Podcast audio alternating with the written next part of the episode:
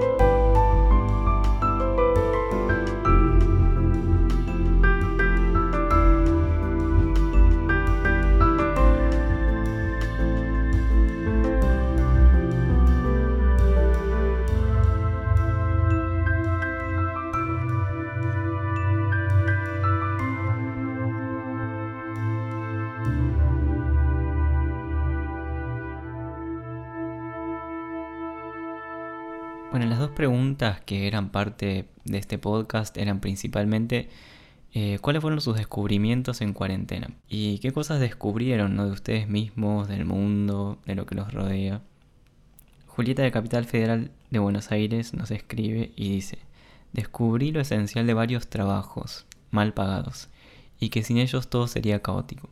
La productividad es diferente en todos. Para unos es productivo en cuarentena priorizar su salud mental y no significa que no están ahí para los amigos. Al principio de la cuarentena parecía una competencia para ver quién hacía más cosas. Yo no cumplí casi nada de lo que me propuse y creo que eso es válido también.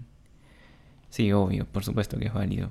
Em, me gusta porque estamos como a una altura de la cuarentena en la que ya duró un montón. Y estamos a una, a una distancia ya desde el primer día de cuarentena que creo que ya hasta podemos ver etapas, ¿no? Como que hubo ciertas etapas. Em, y sí, es cierto que hubo una primera etapa en donde todos tratábamos de estar como eh, muy productivos, quizás por esa, ese tiempo nuevo que se nos apareció enfrente, al no viajar, no todo ese tiempo ahorrado, em, qué sé yo, todas esas cosas que teníamos pendientes, capaz que empezaron a aparecer ahí. Todos tratamos de, de aprovechar, entre comillas, como siempre influenciados ¿no? por toda esta visión, por toda la presión ¿no? que, ejerce este modo de vida capitalista que tenemos, en donde ser productivo es tan fundamental que ante la primer frenada, ante el primer vacío que nos encontramos, nuestra reacción fue, uy, hay que ser productivos, ¿no? hay que producir. Em, es interesante la temática esa de la esencialidad de los trabajos. ¿no? Me recuerda a una discusión que me crucé en Twitter en un principio de la cuarentena también, en donde mucha gente...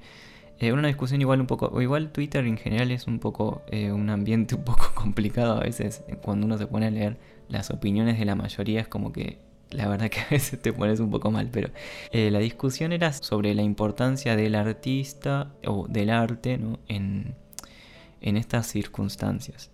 Y mm, mucha gente llegaba a la conclusión rápidamente de que obviamente es mucho más eh, importante un médico o alguien que te salva la vida que un escritor o un músico o un pintor. Eh, me parece que el arte, y en estas situaciones de encierro, ¿no? El arte es una vía de escape y en muchos casos es, como es tan fundamental como tener una aspirineta, digamos. Em, si uno se pone a pensar, tenemos muy naturalizadas un montón de cosas, ¿no? Pero la verdad es que incluso simplemente aprender Netflix, ¿no? Netflix es un espacio en donde en realidad uno está viendo series y las series están hechas por artistas, ¿no? Desde los actores, compositor de la música, los colores, la escena, la iluminación, maquillaje, vestuario, dirección, miles de artistas eh, trabajando en conjunto para generar una, cosa, ¿no? Y uno capaz no, no se da cuenta de eso, de que está de que hay un montón en realidad de artistas en su vida eh, sin que uno se dé cuenta. Y a mí me cuesta pensar en estas situaciones, o sea, ¿cómo sería esto sin arte, no? Sin un libro, sin una película, sin una canción. Vamos a pasar al siguiente mensaje. El siguiente mensaje es de Pandane de Guatemala. Dice, entre las cosas que he visto diferente me gustaría mencionar dos cosas. En el trabajo, aunque he podido trabajar desde casa e ir pocas veces a la oficina, se ha vuelto una molestia mezclar mi espacio personal con cosas que sabía que se acababan al terminar la jornada. Es deprimente saber que el trabajo nunca se acaba y me espera al otro lado del dormitorio y me cuesta encontrar espacio para hacer las cosas que me dedicaba a hacer en mi casa. Dibujar, escribir, practicar música, etc. Sé que si ahora dejo mi trabajo y me dedico a lo que me gusta me muero de hambre, pero anhelo seguir mis sueños más que Con mis relaciones al inicio creí que el aislamiento no me afectaría porque soy más bien introvertido y siempre veía como molestia salir. Pero luego de varios meses de no poder salir a ver a mi familia, salir con amigos, salir a pasear y comer algo afuera, me doy cuenta que no disfruté como debía muchos momentos cuando sí podía. Una tarde dedicada a las personas que quieres vale mucho más que cualquier cosa productiva que se pueda hacer, porque es tiempo que se vive.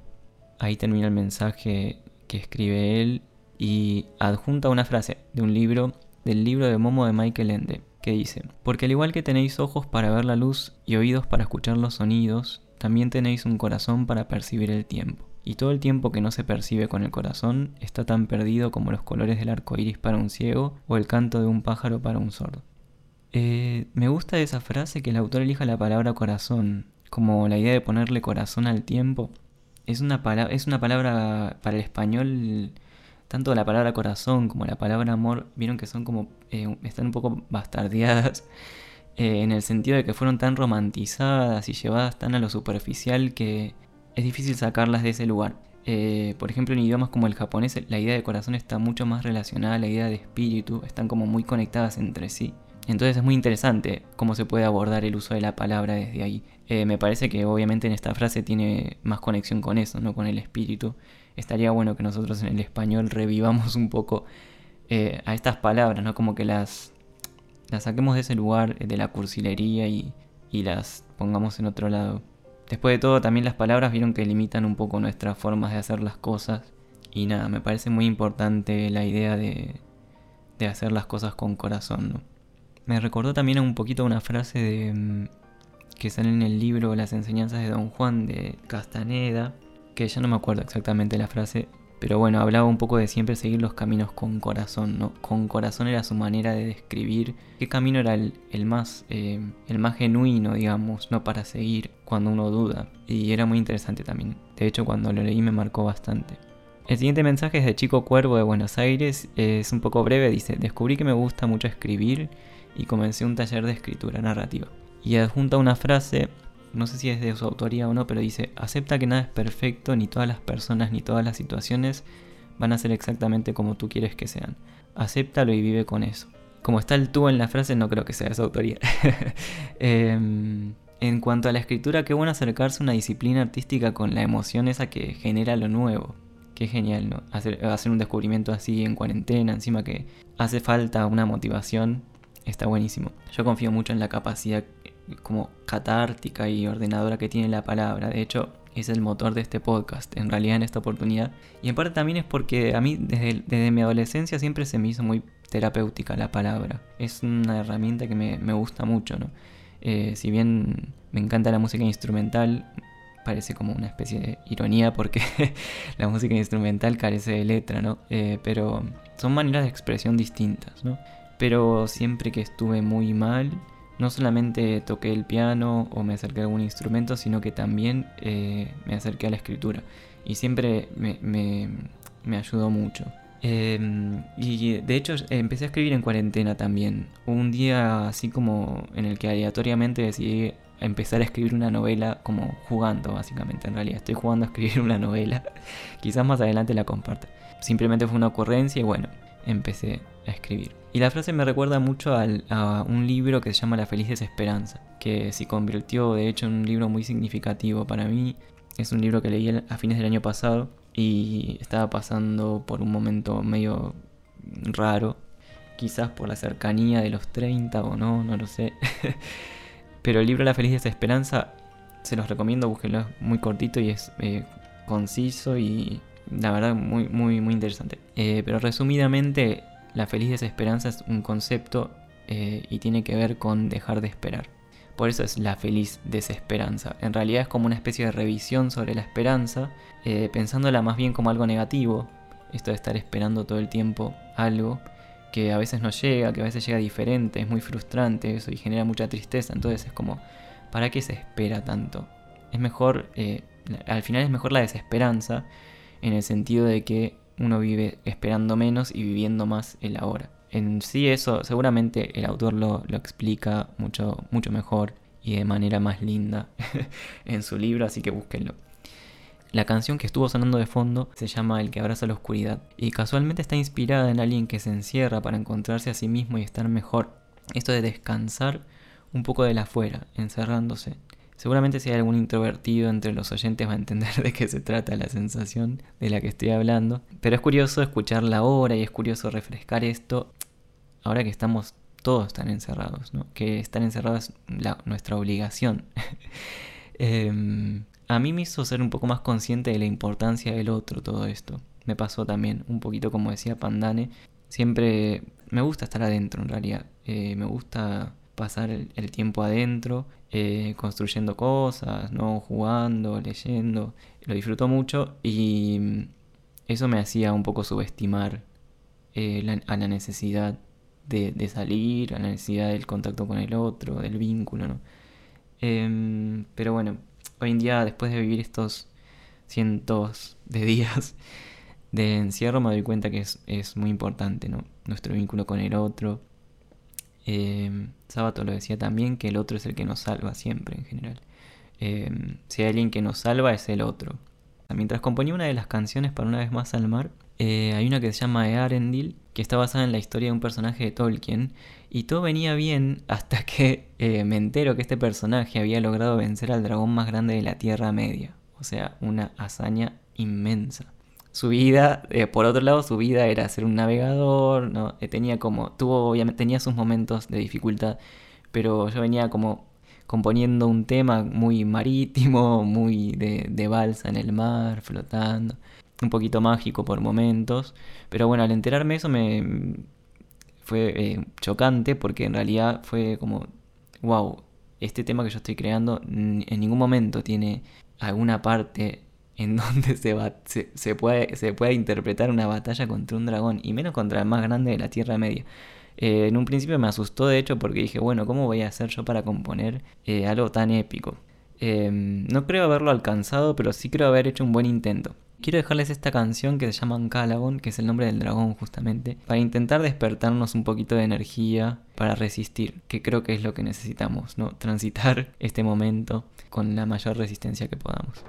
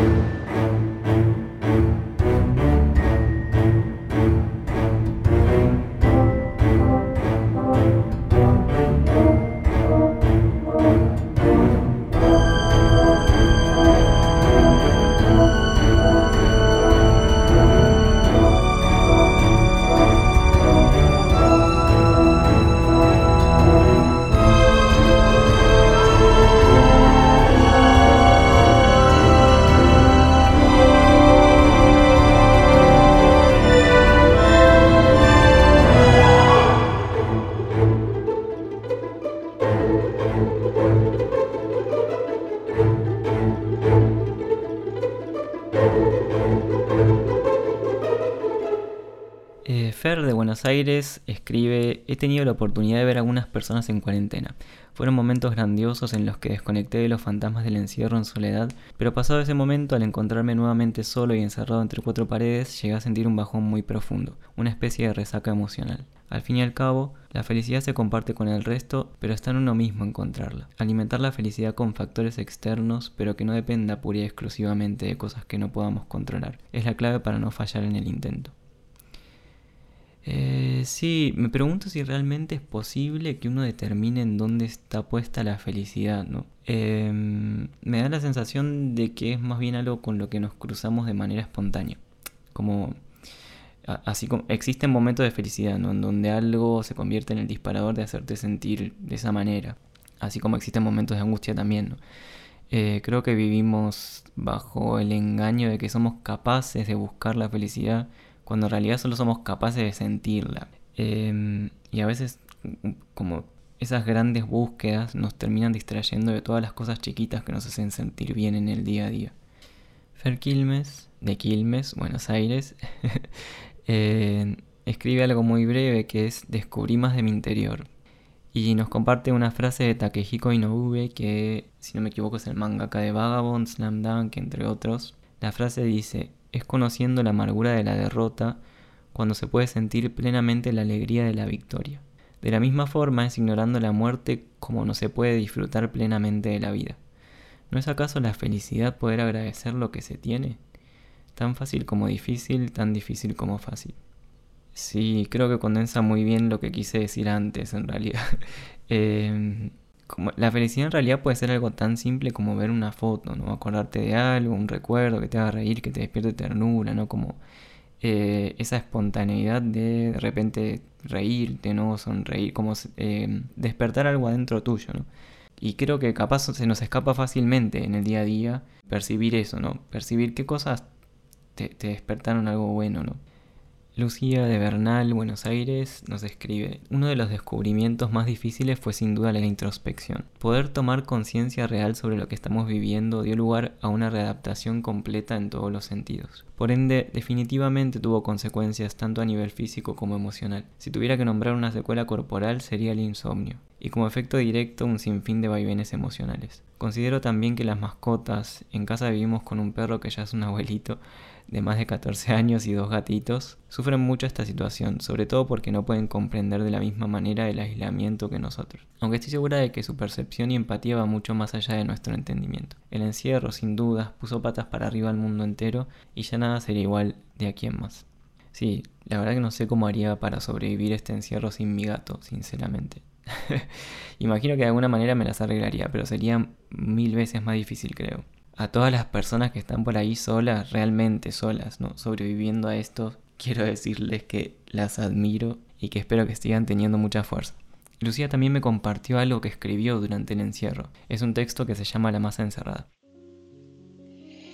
Ver amanecer es una rutina a la que no me acostumbro. El sol atravesando la ventana y los rayos clavándose en la espalda ya son moneda corriente. Me levanto exhausta como si la cama fuera un lecho de tortura, un lugar siniestro al que no quiero volver. Las ojeras le escapan al espejo, así que me conformo con el reflejo en la taza de café negro, intenso, de los que siempre preparo y voy tomando camino a cualquier parte. Ahora todo eso me parece muy lejano. Enciendo la televisión y de forma automática las noticias se vuelven una frazada pesada, llena de números y mapas con puntos rojos en diferentes países. Siento frío, así que me tiro la manta encima y miro el calendario colgado en la puerta de la heladera. Sus fechas ahora están llenas de paradigmas nuevos, confusos, desafiantes. Durante el día el reloj corre como en una olimpiada, pero a la noche sus agujas pesan mil toneladas y la oscuridad se convierte en masa. Una masa que aprieta, no descansa y encierra. Supongo que es una manera de recordarme que nada va a ser igual. Y si salimos librados de esta, no dormir será el menor de los problemas.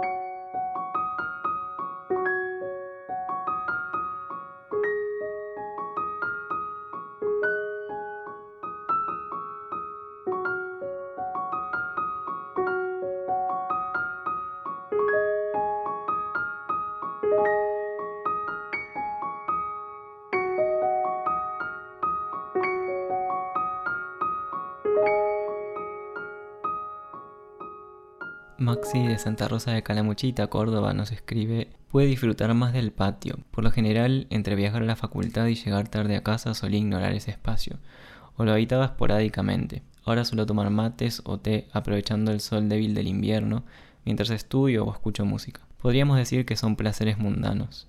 Bueno, se trata un poco de descubrir eso igual también, ¿no? Eh, nos dejó algo que escribió en este tiempo que dice, en la sombra encontré una pausa, un poco larga, un poco apagada. El tiempo me preguntó si quería seguir, yo le dije que estaba bien así, y me dejó un reloj para no olvidarlo. Gabriela de Ciudad de Corrientes, provincia de Corrientes, eh, dice, fue variando a través de los meses. Al principio estaba muy cómoda porque podía trabajar desde mi casa sin entrar en contacto con la gente. Soy muy introvertida y realmente me agota estar con gente. Pero a medida que fue pasando el tiempo, sobre todo en este último mes, me vi sobrepasada de trabajo y con mucho estrés. Y es que el trabajo virtual puede ser muy cómodo para los que disfrutamos estar en nuestras casas sin hablar con nadie, pero también trae un montón de problemas. Eternas reuniones por Zoom y Meet, infinitos grupos de WhatsApp que están activos todo el tiempo, mañana, tarde, noche, fines de semana, todo el tiempo plataformas que no estaban preparadas para soportar una modalidad 100% virtual. Soy docente universitaria, aclara. Personalmente tampoco tenía un buen equipo para trabajar y tuve que salir a comprar computadora, impresora, cámara web y demás. Todo esto me llevó a un agotamiento mental, frustración, odio a la gente. Bueno, no, eso último no tanto. Ya tengo asumido que todo esto va a continuar hasta fin de año y tal vez hasta comienzos del año que viene. Así que estoy tratando de disminuir mis ganas de salir a quemar el mundo y de mantener la cordura y mi bienestar mental. Sí, eso es tremendo. La verdad, nuestra vida, que nuestra vida pase por completo frente a una pantalla es difícil. Yo siempre encima fui un chico bastante nerd, estoy bastante acostumbrado a eso, pero eh, se me hace muy pesado que todo haya ido a parar ahí, ¿no? Como el trabajo, los pasatiempos, los vínculos con los otros, todo pasa a través de una pantalla, es muy agotador. El mensaje sigue un poquito, dice, por otra parte, viendo el lado positivo, tuve la oportunidad de hacer muchísimos descubrimientos personales. Lo sentí como un renacimiento y fue hermoso. Si ese yo no evito que nació en cuarentena no muere de estrés, va a ser muy lindo verlo crecer. Quiero que escuchemos un audio que me mandó Gabriela con un texto también escrito por ella en cuarentena. Este es un pequeño fragmento de lo que escribí durante el Campeonato Mundial de Escritura y mm, bueno, es como que me representa bastante todo este último periodo, los últimos años de mi vida, especialmente también el periodo que todavía estamos viviendo de cuarentena, en el cual tuve muchos em, descubrimientos. Y bueno, salió este escrito y bueno, muchas gracias por permitirme compartir un poquito de lo que me encanta hacer, que es escribir. El fragmento del cuento se llama Si esto es lo último que voy a escribir. Si esto es lo último que voy a escribir, quiere decir que voy a morir. Sería la única explicación posible para dejar de expresar los sentimientos en palabras. Y si voy a morir, sería una lástima. Siento que aún me falta mucho. Este no puede ser el final. Esto es solo un nuevo comienzo. Hay demasiado que puedo brindarte. Por eso, te propongo algo. Quiero que te pares frente al espejo y mires con atención. Por un minuto no te muevas. Solo fija tu mirada en el reflejo. ¿Me ves? Estoy ahí. Siempre estuve ahí. Y nunca te voy a abandonar. No importa si tú lo haces. Porque sé que solo será por un tiempo. Y luego volverás a buscarme. Como lo hiciste ahora. Nuestro destino es estar juntos y es momento de que lo aceptes.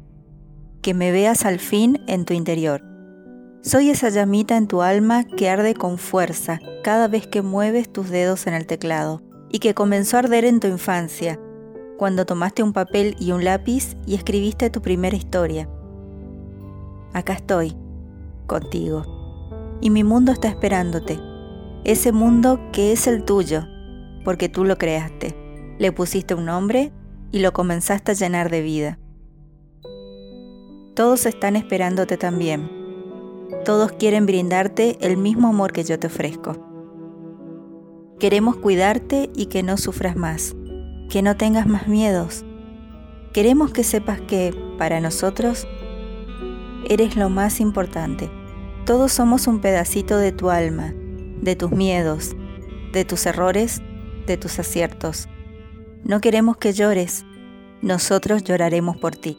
Sonreiremos por ti, amaremos y odiaremos por ti. Nos quedan mundos de palabras por delante y queremos que, de una vez por todas, te animes a mostrárselos a todos. Estamos listos y sabemos que tú también lo estás. Es tiempo que te liberes, que nos liberes. No tengas miedo de dar ese paso. No te preocupes. Estaremos contigo, a tu lado. Solo tienes que cerrar los ojos y nos verás a todos sonriéndote y dándote fuerzas. Ha llegado el momento. Por eso, esto no puede ser lo único y lo último que voy a escribir, porque sabemos que tú no dejarás de hacerlo. Nos queda un último mensaje de Ruby de Buenos Aires y dice, descubrí que no estaba bien conmigo misma y había mucho que sanar. Y pude hacerlo, me di cuenta que hay muchas cosas que me gustan de mí, otras que no, pero estoy en paz. Creo que eso es lo bueno de darse, de como de detenerse un momento, ¿no? Este podcast trata un poco de rescatar esas cosas buenas de lo que nos está pasando. Obviamente que no es la idea tampoco invisibilizar todas las demás problemáticas que están ahí afuera, pero bueno, como sé que este podcast puede llegar a funcionar de compañía, ¿no? Para estos ratos de encierro que estamos viviendo, al menos mi idea era cambiar un poco las energías a través de la música, a través de compartir estas palabras y experiencias entre todos eh, y de darle un poquito de forma, ¿no? A través de la palabra a lo que nos está pasando.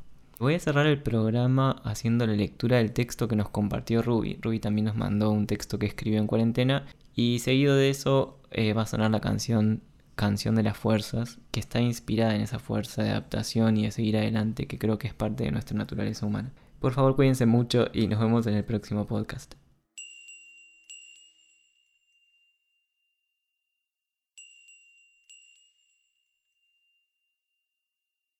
Doña Mirta solo aparecía cuando Eric estaba de buen humor. Aunque las chicas le suplicaran, si él no tenía un buen día, era imposible que las visitara. Tardaba horas en arreglarse, se cepillaba su pelo lacio con el peine de su pareja. Se ponía crema para la cara y emprolijaba su barba. En perfumado salía al encuentro de las primas. Ellas lo ayudaban a maquillarse, primero un poco de rubor, terminaba pareciendo muñeca. Labios pintados bien rojos, rímel y sombras. Lo vestían con un vestido de flores, algo bien alegre y primaveral, pero a la vez de gala. Por eso no podía faltar la boa azul y por supuesto la corona. Mirta aparecía radiante en medio de la sala, lista para tomar el té. Las chicas tenían todo preparado, la manta de picnic, una silla por si ella prefería sentarse ahí, el set de té y la merienda invisible. Mirta cuidaba su figura, así que Arinas was a big no. Michelle le pedía que le contara la vez que había conocido a los Care Bears y cómo habían viajado por el arco iris.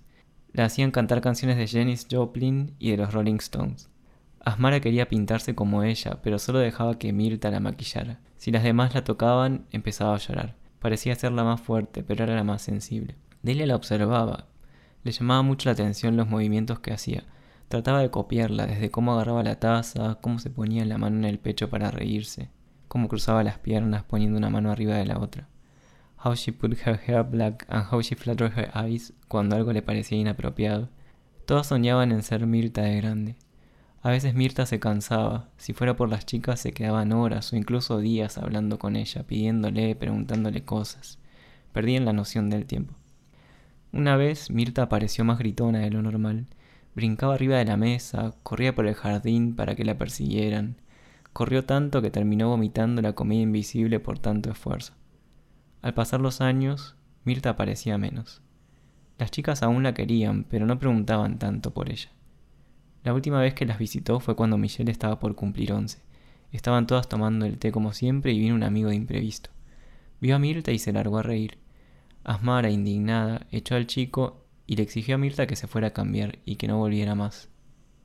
Delia, la más pequeña, a gritos decía que no, que se quedara con ella. Las mayores decidieron que era su fin. La iban a extrañar, pero no querían más incomodidades. Parte de Eric murió ese día. Esa alegría generada por la inocencia se fumó. Hace unos meses atrás le diagnosticaron cáncer de próstata.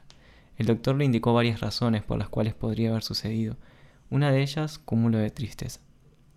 Nunca logró superar la despedida de Mirta, se fue muy abruptamente.